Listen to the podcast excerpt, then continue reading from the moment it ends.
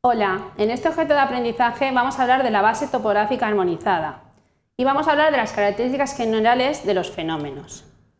Haremos una introducción para ver lo que es la base topográfica, veremos qué tipos de geometrías podemos utilizar, cómo los vamos a capturar y luego hablaremos de atributos y clasificación de los mismos.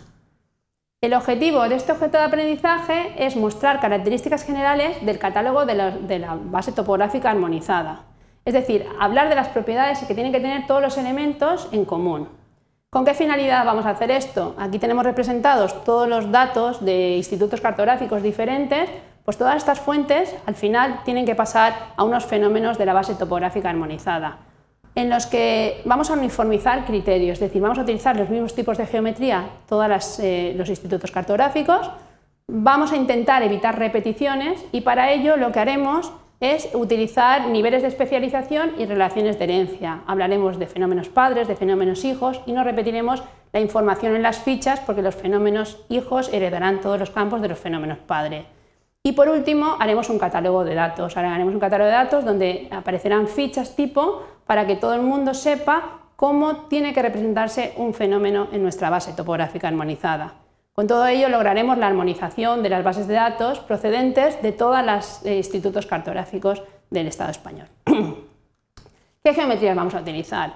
En principio, la BTA a escala 1.5000 puede adoptar los tres tipos de geometrías que conocemos, es decir, nosotros trabajamos con sistemas de información geográfica y podemos trabajar con puntos, con líneas y polígonos.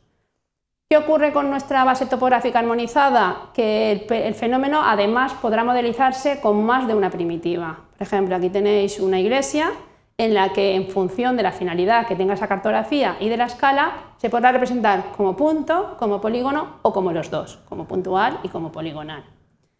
Debéis de recordar, y es fundamental que no se os olvide, que todos los elementos en la BTA son lineales. Es decir, si nosotros tenemos un área o zona cerrada, es decir, que para nosotros sería un polígono, siempre debemos representarlo con geometría de tipo línea y opcionalmente podríamos representar como tipo polígono, pero siempre obligatoriamente los polígonos siempre tienen que ser lineales. Tenemos una excepción y es el mar. El mar obligatoriamente tiene que ser de tipo lineal y poligonal. Los demás elementos son opcionales, pero el mar lo tendremos que representar siempre con las dos primitivas gráficas. Vamos a ver la captura de los datos. La captura de la BTA se captura de forma distinta, es decir, cualquier elemento de nuestra base topográfica armonizada nos dirá en su ficha de catálogo cómo se tiene que capturar. Pero hay unas exigencias que más o menos tienen que utilizar para todos los elementos. Cuando tengamos que capturar tipos lineales, las distancias entre un vértice y el, siguiente debe ser menor a 25 metros. Y luego, lo que es la tolerancia en la que nosotros podemos hacer una generalización, es decir, cuando tengamos un vértice y la alineación definida por los dos anteriores, tiene que ser menor siempre a 2,5 metros.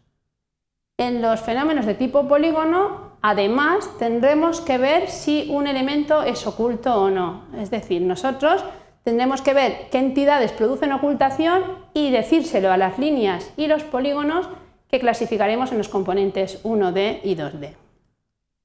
En cuanto a las entidades que tengan orientación, siempre será orientado según la cota y podremos eh, admitir variaciones hasta 0,3 metros.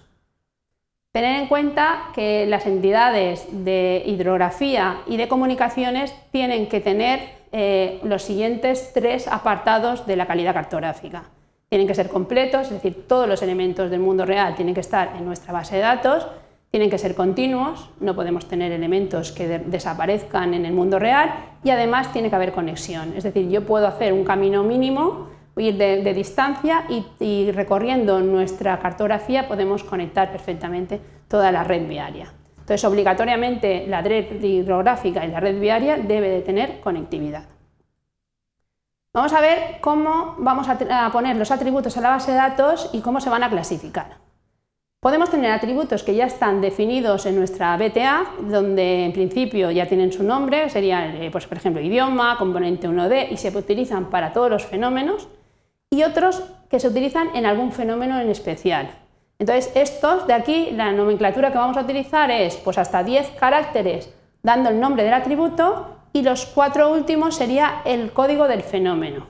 Entonces, por ejemplo, aquí tenéis el título y el del fenómeno 151. Además, tenemos dos tipos de atributos. Tenemos atributos que son calificadores y atributos que son complementarios.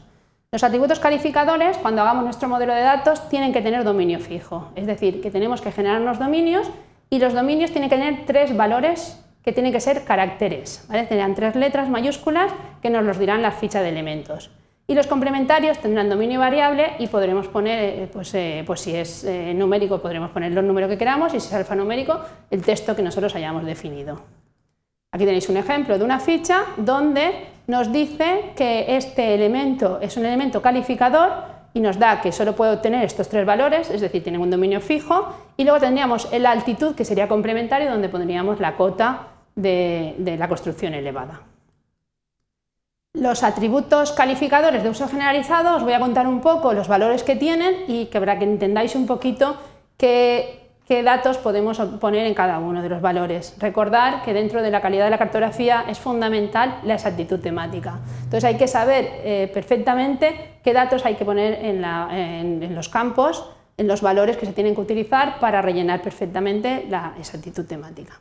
Entonces, Vamos a ver eh, situación, estado, régimen, el grupo NG, el componente 1D y el componente 2D, que son los elementos de uso generalizado para todos los fenómenos de la BTA. La situación puede tener superficie, elevado, subterráneo, envado, transbordador y, sin clasificar. Sin clasificar va a ser cuando no, sepamos la posición vertical relativa, no sepamos exactamente cómo está dibujada nuestra cartografía. En estos ejemplos os he puesto eh, en superficie, es decir, yo tengo una senda y esta tendría que tener la base de datos en superficie. La corriente artificial lo mismo.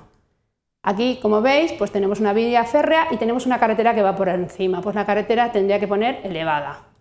En este ejemplo de aquí tenemos una carretera que llega a un túnel, cuando llegara aquí tendríamos que partir la, cartografía del eje y poner el eje oculto, es decir, cuando, hasta que terminara la cartografía en el otro extremo tendríamos que poner que es oculto.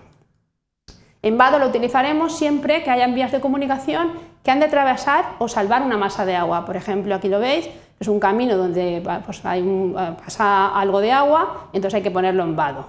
Y luego en transbordador lo utilizaremos para pasar de tierra a tierra mediante pues, un río, mediante el mar o mediante cualquier elemento de hidrografía. En cuanto al, al atributo de estado, puede estar en uso, en construcción, en pruebas, abandonado, en ruinas y sin clasificar. En esta transparencia lo vemos en uso, la carretera está en uso. Aquí vemos que está en construcción, no está terminada aún la presa. En pruebas, es una, en principio una casa donde pues, se está realizando pruebas hasta, pues imaginaos que es un museo o lo que sea, y entonces hay que, habrá que ponerle que está en pruebas. Aquí tenemos abandonada y aquí tenemos una casa en ruinas y evidentemente si no, tuviéramos, no supiéramos el estado podríamos sin clasificar. Recordar que son dominios fijos, entonces hay que poner uno de estos valores en la base de datos. El régimen lo utilizaremos para la hidrografía y podremos poner permanente, no permanente, mareal y sin clasificar. Aquí tenéis eh, permanente, aquí tendríamos no permanente, cuando tengamos la línea de costa y venga el mar, pues será mareal y en cualquier otro caso sería sin clasificar. Este elemento, el grupo NG sirve para los nombres geográficos, es decir, cuando tengamos que hacer los topónimos y tengamos nombres geográficos, pues tendremos que poner el elemento, decir a qué grupo pertenece, pues si estamos hablando de vías de comunicación y transporte, pondremos el 8, si estamos hablando, por ejemplo, de cursos de agua, pondremos el 5.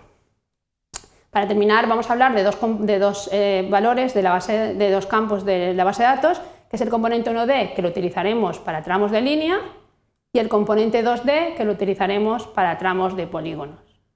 Con esto doy por finalizado este objeto de aprendizaje, donde os he explicado cómo sería la métodos de captura de la BTA, hemos, hemos hablado de los atributos y cómo se clasificarían los atributos generalizados.